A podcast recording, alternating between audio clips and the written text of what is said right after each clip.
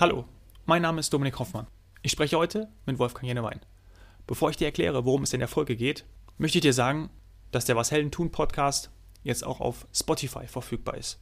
Also, je nachdem, welches Medium du nutzt, um deine Podcasts zu hören, vielleicht kommt dir Spotify entgegen. Ich spreche heute mit Wolfgang Jennewein. Wolfgang lehrt Positive Leadership an der Universität St. Gallen.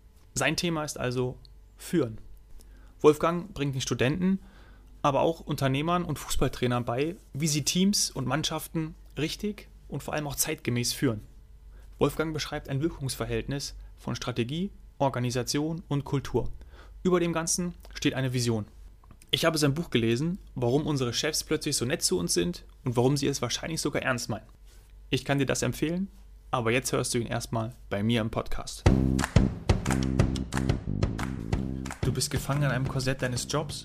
Du fühlst, dass da gerade irgendetwas nicht so läuft, wie du es dir wünschst. Beim Was Helden tun Podcast diskutieren wir konkrete Fälle von Menschen, denen es genauso geht wie dir und holen den besten Nutzen für dich raus. Und wir sprechen mit Menschen, die es geschafft haben, sich zu verändern und sich eine freie Welt aufgebaut haben. Denn das eigene Wachstum ist doch das Wichtigste im Leben. Je mehr du lernst, desto mehr wächst du.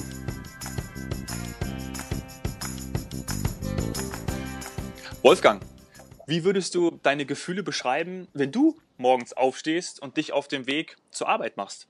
Ja, sehr gut. Ich fühle mich meist, wenn ich morgens aufstehe, habe ich drei Kinder um mich herum. Ähm, das ist die erste Challenge am Morgen, dass, äh, dass, dass da Kakaos ausbricht zu Hause. Ähm, aber da habe ich tolle Frau, die mich da unterstützt und anschließend, äh, wenn dann alles gesettelt ist, freue ich mich eigentlich auf den Tag in der Regel und ähm, auf das, was da so kommt. Ich empfinde es so jeden Tag ein bisschen wie ein Abenteuer, weil kein Tag eigentlich bei mir ist wie der andere. Und ähm, insofern bin ich sehr glücklich, was ich da machen darf an der Uni, ähm, aber auch im Coaching oder in verschiedenen Seminaren. Das erfüllt mich schon, muss ich sagen. Mhm. War das denn auch mal anders oder hast du diesen Weg hm, selbst gewählt und dann entsprechend auch so bist du deines Glückes selber Schmied? Also es wäre jetzt vermessen zu sagen, ich habe das von Anfang an geplant mhm. und, äh, ähm, und ich wusste genau, was mich glücklich macht. Ich habe aber immer eine Philosophie gehabt, äh, die geht zurück auf Heinz von Förster, der mal gesagt hat, ähm, handle stets so, dass die Zahl deiner Handlungsoptionen steigt und nicht fällt, wenn du nicht genau weißt, was du machen willst. Und äh, das, daran habe ich mich gehalten, weil ich glaube, dass viele Menschen mit 18 nach der Ausbildung äh, oder der Schule gar nicht wissen, was, was sie eigentlich werden wollen und was sie wirklich erfüllt. Und dann hat mir dieser Leitsatz von Heinz von Förster sehr, sehr stark geholfen. Darum habe ich damals dann BWL studiert, weil eben wenn ich weiß, ich will nicht Arzt werden oder ich will nicht Rechtsanwalt werden, äh, aber ich weiß auch nicht, was ich nicht, was ich wirklich werden will. Ich weiß nur, was ich nicht werden will, dann muss ich was studieren, was mir viele Optionen äh, gibt. Mhm. Und das war bei BWL der Fall. Und nach dem BWL-Studium wusste ich immer noch nicht, was ich will. Und dann habe ich VWL studiert. Und äh, auch das hat mir viele Optionen gegeben. Und dann wusste ich immer noch nicht, was ich will. Und dann habe ich promoviert.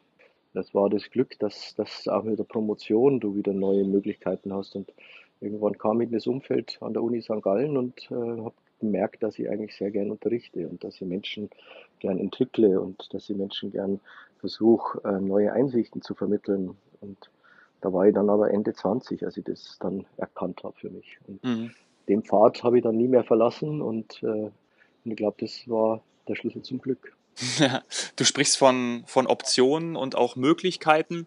Man hört auch immer wieder, dass viele sagen, hey, ich weiß gar nicht, was ich machen soll. Und dann gibt es eben nicht diese Sichtweise, dass man die ganzen Chancen überhaupt hat. Wie, wie, wie würdest du sagen, kann man denn diese vielen Optionen denn nutzen? Du hast sie sehr positiv dargestellt. Manche ähm, macht es vielleicht Angst, wenn es irgendwie so eine Art Dschungel ist und man gar nicht wissen will oder gar nicht weiß, ähm, wohin man gehen kann.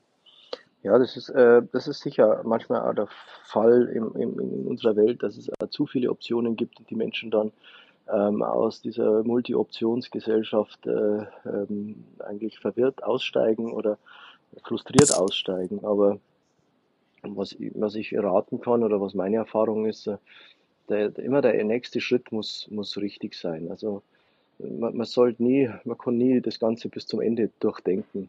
Aber man muss immer schauen, dass der nächste Schritt ähm, getan wird. Und der erste ist immer der, der wichtigste. Und wenn man den mal getan hat, dann spürt man, ob sich das gut anfühlt oder nicht. Und mhm.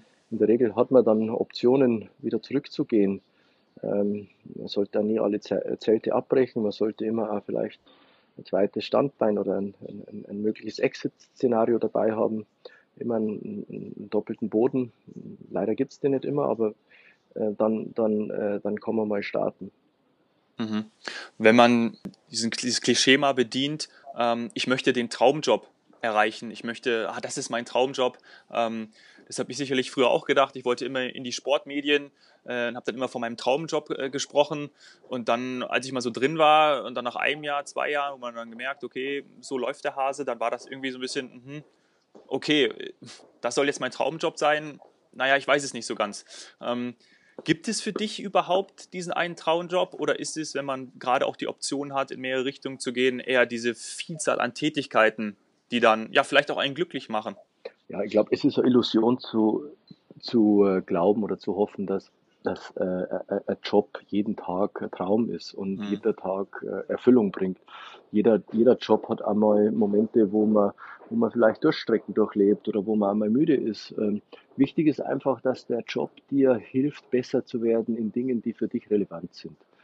Und wenn das der Job ähm, bringt, dann dann kommst du immer wieder auf neue Dimensionen, in neue Bereiche und das an sich gibt, gibt dir Kraft und gibt dir ein positives Gefühl. Ähm, aber um besser zu werden, muss man natürlich auch investieren. Das ist wie im Fitness. Wenn der, Muskel wachsen soll, dann muss man ihn einmal äh, anspannen, dann muss man ihn einmal stressen. Mhm. Ähm, und der, der Stress, der tut dann halt mal weh, aber danach ist es umso schöner, wenn man auf einem höheren Level dann äh, trainieren kann. Und so sehe ich das im, im, im Job auch. Also du brauchst einen Job, wo du wachsen kannst, äh, in Dingen, die dir wichtig sind. Für dich, Dominik, war es äh, Moderieren oder, oder, oder Sportjournalismus. Mhm. Für mich ist es Unterrichten, äh, Menschen entwickeln.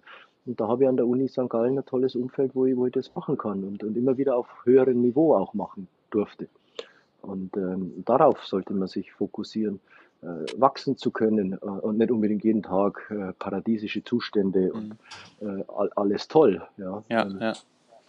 Das ist eine Illusion. Mhm, ja, vielleicht sollte man dann auch davon wegkommen, dass man eben ähm, sich von diesen externen Einflüssen dann auch nicht zu sehr ähm, runterziehen lässt, ähm, weil ich glaube ganz fest daran, dass, dass der Job, den man ausübt, ähm, einen nicht glücklich macht, sondern man selber macht einen glücklich und dann macht der Job auch Spaß. Siehst du das ähnlich?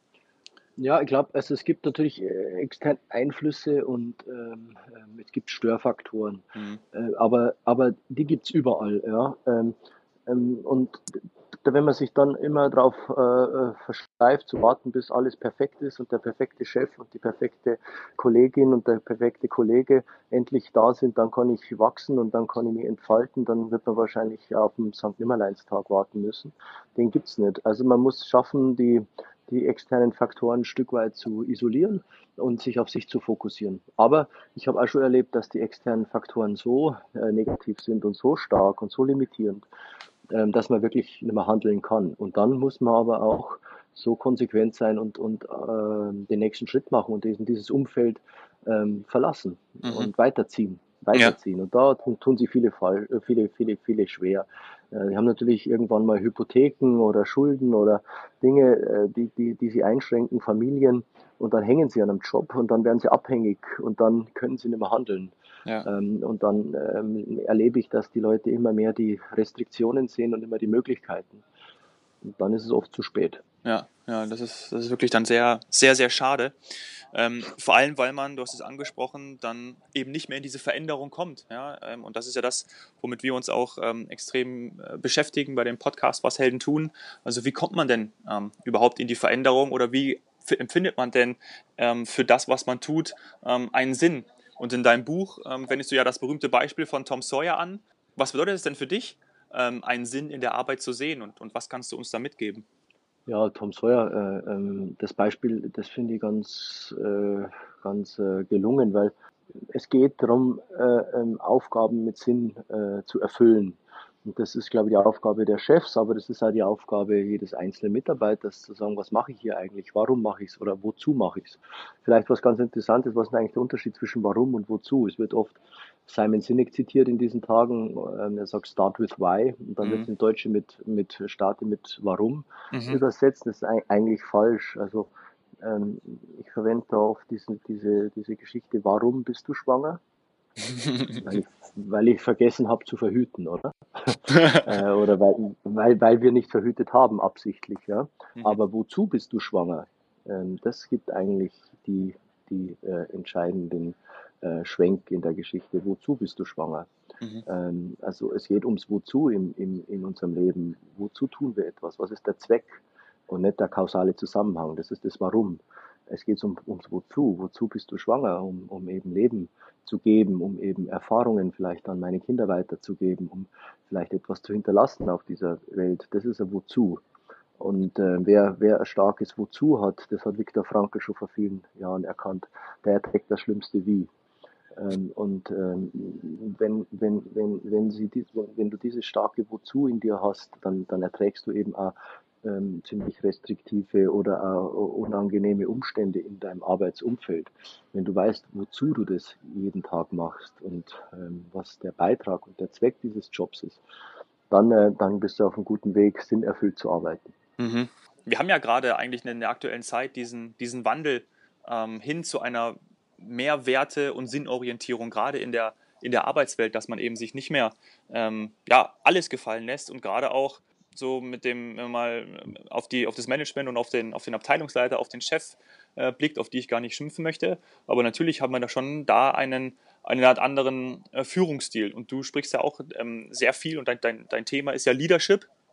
Ähm, vielleicht mhm. kannst du uns da noch einen, einen Einblick geben, warum wir gerade diese, diesen Wandel haben zu der Werte- und Sinnorientierung mehr hin. Ja, da gibt es verschiedene Einflussgrößen. Ich denke, diese Art von Führung, die ich da in, in Seminaren oder in, äh, in meinen Büchern äh, äh, publiziere, die ist ja nicht neu. Das mhm. ist ja schon in der, in der Akademie äh, aus den 60er, 70er Jahren eigentlich bekannt, dass intrinsische Motivation die Menschen eben zu Höchstleistung führt und nicht extrinsische Motivation. Jetzt ist es aber so, dass, dass in den 70er, 80er und 90er und auch 2000er Jahren das nicht unbedingt nötig war, weil die äh, Geschäftsabläufe eigentlich vorhersehbar waren. Es war, es gab einen festen Plan, der wurde oben im Vorstand oder in der Geschäftsleitung entwickelt und der wurde abgearbeitet. Und da half es eben mit transaktionaler Führung oder extrinsischer Motivation, die Menschen dazu zu bringen, Dinge zu tun, die der Vorstand oder die Geschäftsleitung wollen. So, sind wir 2019 und 2019 stellt man immer mehr fest, das war schon die letzten fünf Jahre, dass die Geschäftsführung nicht mehr äh, die Pläne hat, unbedingt die in allen Situationen passend sind. Mhm. Das heißt, wir brauchen jetzt auf einmal Mitarbeiter, die mitdenken und die auf allen Ebenen eben die richtigen Dinge tun und entscheiden, sodass sie eben in einem disruptiven Umfeld, in einem digitalen Umfeld neue Wege gehen und neue Innovationen für das Unternehmen ermöglichen.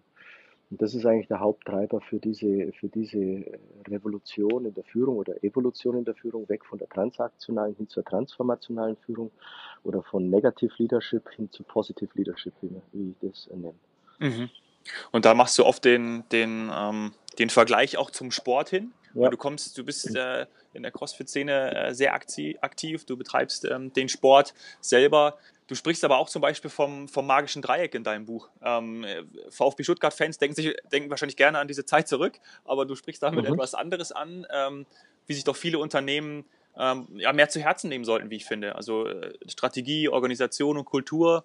Und ähm, ich erinnere mich noch daran, dass über der Strategie steht die Vision. Ja? Und das ist ja gerade auch im Sport. Meine, äh, gerade zu, wir haben 2014, wenn wir alle daran zurückdenken, wir hatten ein Ziel ja, und darüber stand eben diese, diese, diese Vision und man hat dem alles untergeordnet, beziehungsweise man hat dafür gewusst, dieses Wozu, das du besprochen hast, das, das war eben da. Ja. Ähm, wie ist das denn umzusetzen, wo wir gerade merken, wir haben diese Revolution und da tun sich extrem viele Unternehmen schwer mit? Ja, äh, eben was ich vorher schon gesagt habe, äh, ich denke, wenn man jetzt in diese transformationale Führung oder Positive Leadership äh, kommen will, da muss man als Unternehmen wegkommen von der Idee, wir wollen 10% mehr Umsatz oder wir wollen 20% weniger Kosten oder, oder solche, solche sehr deterministischen Ziele, sondern man muss hinkommen zu einer zu, einem, zu einer äh, ähm, zweckorientierten, sinnorientierten Führung. Das heißt, was ist eigentlich der Reason for Existence für das Unternehmen? Warum braucht es das Unternehmen eigentlich? Wozu braucht es das Unternehmen eigentlich? Und ähm, was äh, gibt es seinen Kunden? Und welchen Beitrag kann dann jeder einzelne Mitarbeiter dazu leisten? Und da, äh, wie du richtig sagst, ich denke, gibt es aber im Sport auch negative Beispiele, aber es gibt auch positive mhm. Beispiele. Und ich würde sagen, die Nationalmannschaft damals bis 2014, ähm, der Klinsmann und später unter Löw hat das sehr gut umgesetzt mit dem, ähm, wir wollen Weltmeister werden im eigenen Land oder dann später überhaupt. Mhm. Und jedes Kind soll wieder stolz sein ähm, auf diese Mannschaft. Das war so dieser, dieser, dieser, dieser sinnorientierte. Mhm. Ähm, wir wollen Begeisterung, wir wollen Leidenschaft, wir wollen Freude auslösen bei, bei unseren Fans. Und mhm. ich finde das schon äh, bemerkenswert, dass eine äh, Fußballmannschaft sich diesen, diesen, diesen Zweck äh, äh, ähm, äh, gibt und diesen Zweck auch verschreibt, weil 95 Prozent der Mannschaften, die, die, die, die, die sonst so antreten bei einer Weltmeisterschaft, sagen halt, wir wollen Weltmeister werden. Mhm. Aber das ist eigentlich äh, nur ein abstraktes Ziel. Es ist vielleicht eine Vision, aber es ist kein Purpose. Mhm. Und das ist der Unterschied zwischen Vision und Purpose. Purpose bringt eben Sinn, äh, was ist der Zweck? Und das ist bei der Nationalmannschaft damals gewesen, wir wollen die Menschen begeistern, wir wollen Stolz auf diese Mannschaft äh, äh, erzielen und ich glaube, das war für viele unterbewusst, auch für viele Spieler schon ein Antreiber, wenn man überlegt, wie sie damals in Deutschland aufgetreten sind, äh, wie sie auf einmal Teil der Bevölkerung wurden, wo mhm. die Spieler äh, eben auch wirklich äh, sich eingebracht haben und, und, ähm, und mit den Fans gemeinsam ähm, dieses Ziel verfolgt haben. Das, das fand ich ein schönes Beispiel und ich glaube, da können auch viele Unternehmen davon lernen. Ja, gerade was dann eben diese Übertragung auch angeht. Ne? Ähm, gerade man, das, das wurde auf die Gesellschaft ähm, abgefärbt.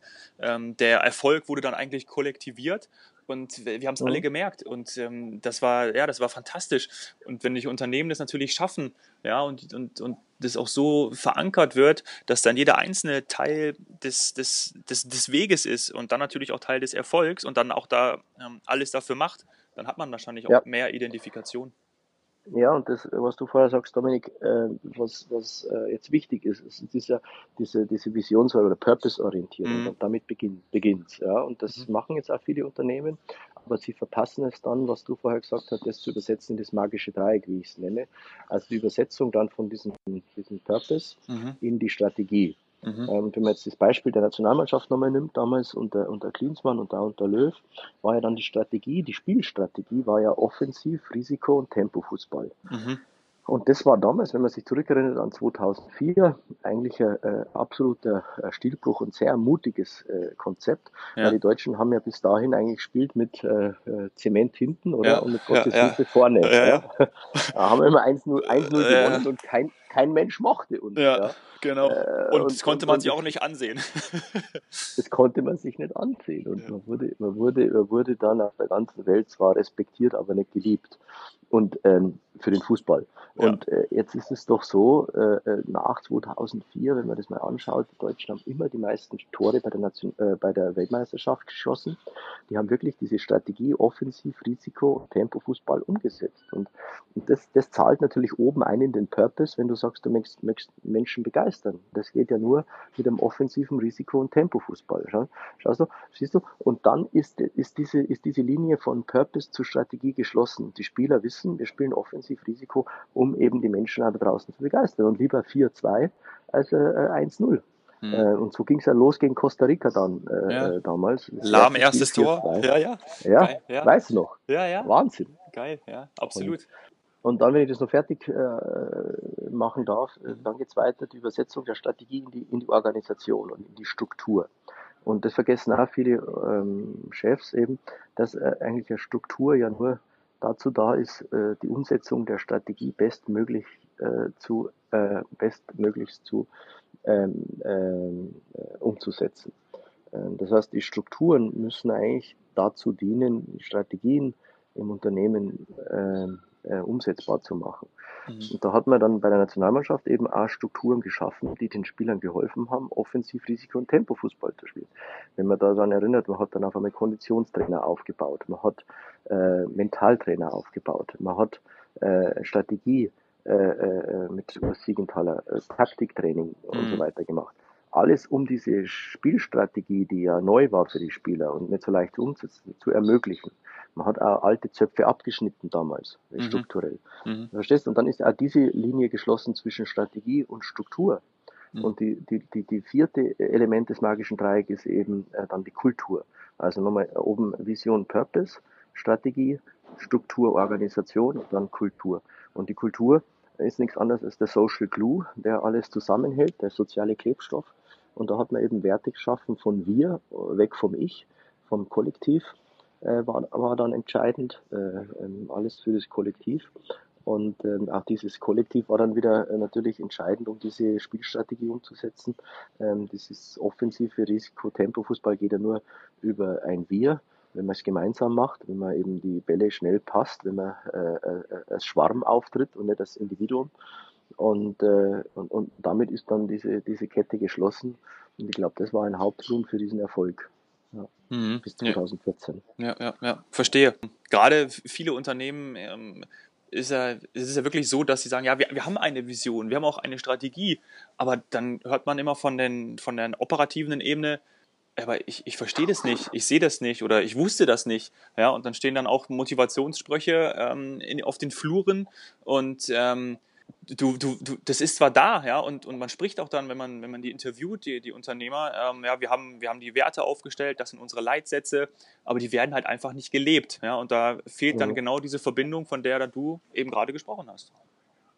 Ja, genau. Also man muss auch ehrlich und, und fair sein. Also so ein Unternehmen hat ja oft dann 10.000, 20.000, 100.000 und mehr Mitarbeiter. Mhm. Und das ist natürlich äh, schwieriger bei so vielen Mitarbeitern, diese Durchgängigkeit äh, äh, klar zu machen, wie jetzt beim Fußballteam, das da in der Summe 80 Leute hatte. Mhm. Ähm, da muss man fair ja. bleiben. Ja. Aber, aber äh, ähm, wenn es leicht wäre, könnte es jeder, oder? Ja, logisch. Und, äh, äh, wenn man dann mal schaut, was sie wirklich, was wirklich getan wird in Unternehmen, diese, diese Durchgängigkeit äh, klar zu machen und die Durchgängigkeit immer und immer wieder auch zu kommunizieren, dann muss man sagen, das sind doch erste äh, wirklich äh, erste Anfänge, aber nicht konsistent und nachhaltig umgesetzt, diese Ideen. Ja, und ja. Ähm, da glaube ich, da fehlt vieles, dass man einfach konsequent immer wieder diese, diese, diese Durchgängigkeit des magischen Dreiecks kommuniziert und den Leuten aufzeigt, wie das eine mit dem anderen zusammenhängt.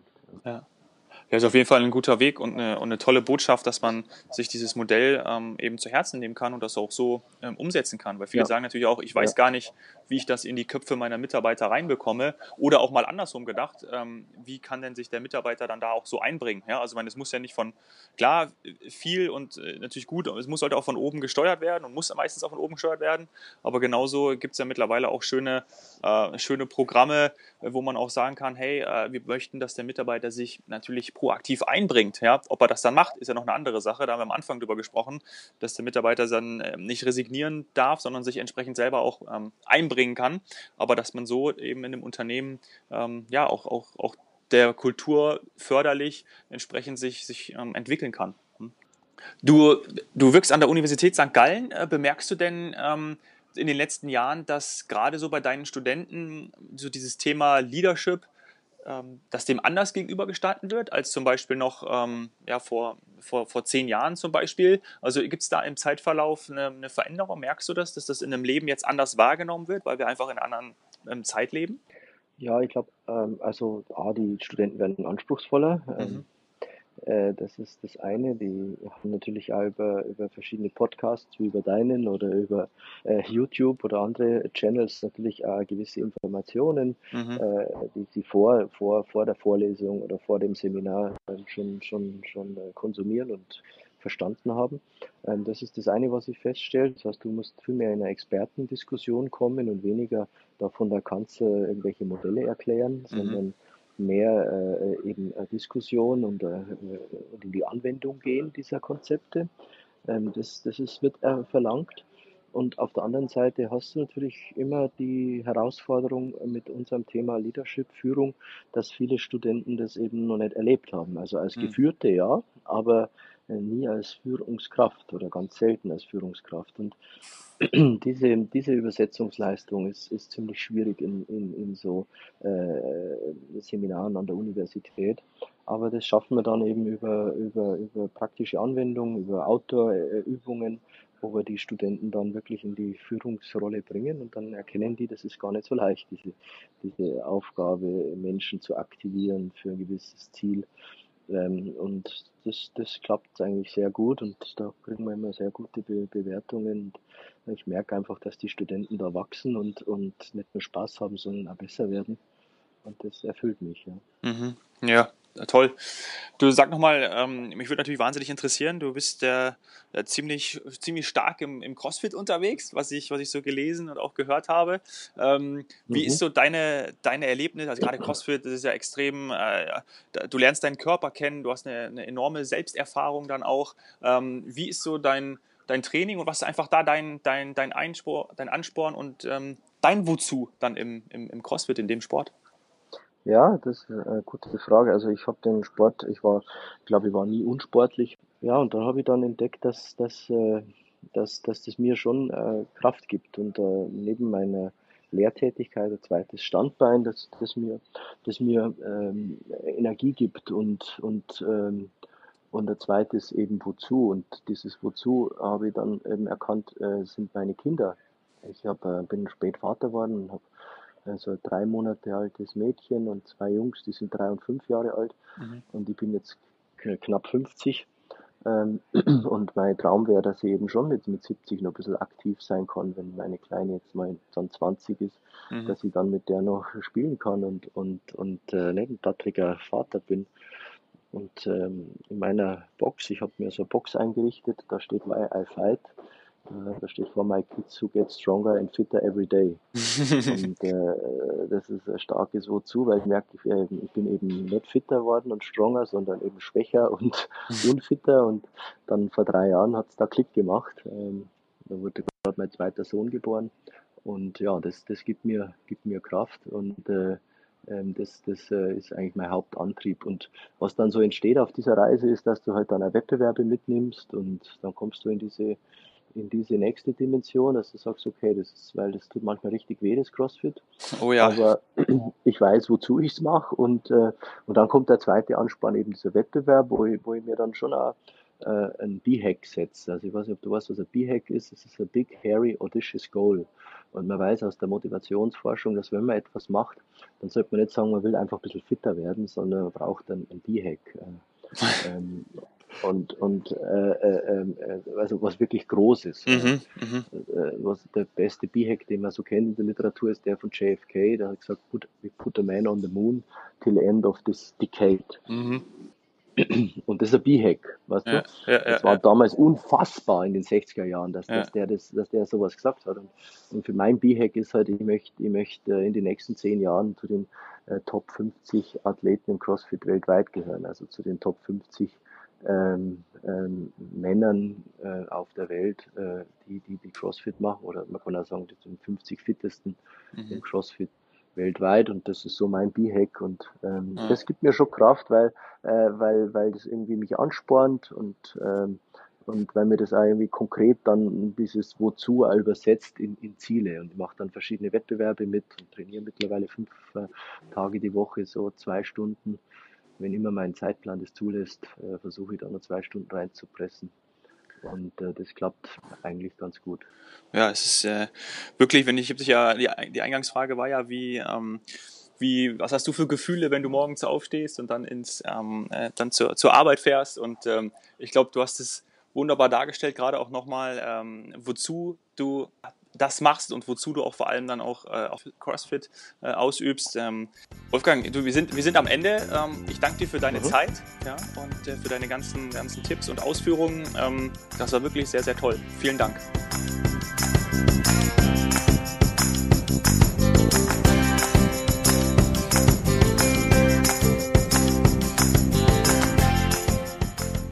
Wenn du von Wolfgang so begeistert bist wie ich, kauf dir das Buch, kann ich sehr empfehlen.